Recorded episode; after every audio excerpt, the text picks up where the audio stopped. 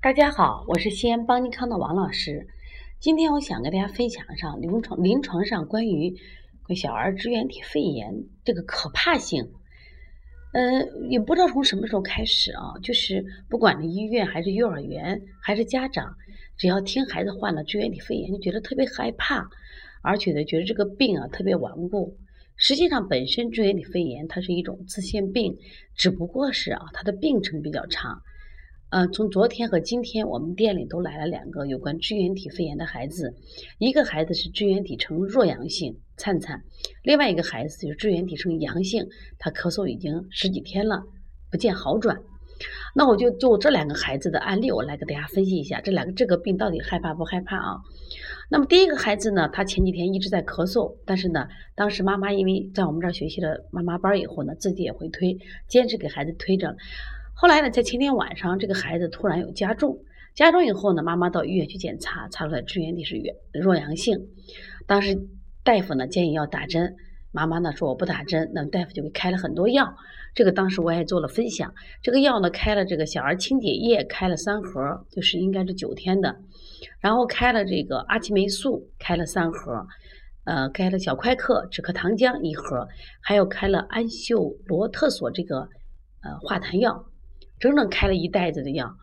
那么他说了，那医生说不打针就必须把这药吃完。其实从我看完这些药以后，我心里其实蛮怵的，我感觉药开太多了。而且呢，这个中药小儿这个清解液，它的药的成分啊，就像我们说的菊花呀、金银花啊，包括苦杏仁这些药都非常的寒凉。而且大家都知道阿奇霉素对胃的刺激也比较大，实际上也属于苦寒药。我说这些药呢。用太多以后，对孩子实际上是一种伤害。我说支原体肺炎不一定能治好，但是呢，我说你把那个孩子的脾胃伤了，他会可能二次得病、三次得病。那么我们就我说我给他我的意思，我说既然你开了药了，安抚一下吧。我说别的药全停了，我建议你就吃一下小儿清洁液，因为有肺热的症状，清洁液就可以了，吃两天，不要多吃，完全推拿做。那么。做完第一天以后呢，因为他这个咳嗽已经生痰了，我觉得也不太重。我们按了健脾化痰的手法给他做以后呢，其实当天晚上就不咳了。但是今天家长来给我反映是啊，这个孩子昨晚尿床两次。其实我们的推拿师说，哎，王老师是不是要补一些啊补肾阳的手法？我说不是，这就是药的副作用。他刚好呢，因为吃了这个小儿清洁它，偏寒凉，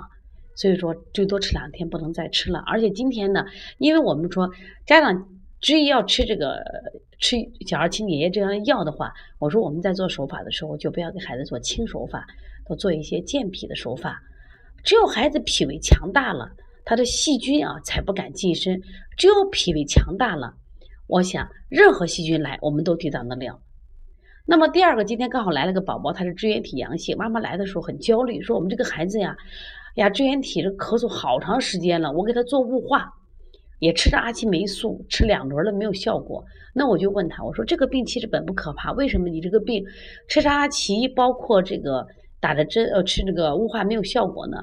我说你做雾化呢，说孩子痰多得很，我说你一定是在吃药的过程中又吃了肥甘厚腻的食物。妈说就是呀。难道不能吃吗？我说肯定是不能吃的，因为你吃的肥甘厚腻的食物本身会生痰，而且呢，我说你这个吃阿奇霉素本身对脾胃有伤害，脾胃功能弱，它还生痰，你再给吃这些肥甘厚腻的食物，不管甜食呀还是肉食，它加剧了痰的生成。我说你这个孩子的咳嗽肯定是好不了的。我说从今天开始把药停了，完全做推拿，只要孩子正气足了，脾胃强大了，我说这些病都不可怕。因为这两个孩子的精神状态都不错，虽然这个病程长，嗯，我希望啊，大家在获取一些有关病种的知识，希望来源于正确的渠道，不要这个以讹传讹，不要什么呀，把疾病说的那么呃恐怖，让我们的家长呢，呃，在对待疾病的问题上都非常慌张、非常焦虑，最后受伤害的是孩子。呃，如果比如说孩子即使患的支原体肺炎，他的这个精神好啊，在没有别的症状情况下，比如说精神萎靡或者是呕吐呀、咳嗽特别厉害，大家都不要太在意，他只是病的周期会长一点。希望大家能通过今天王老师的分享，正确认识支原体肺炎，也不要恐惧它。我们以科学的态度来推荐，来正确对待它。我也希望家长好好学习推拿啊。希望用推拿，用我们的双手来呵护宝宝的健康。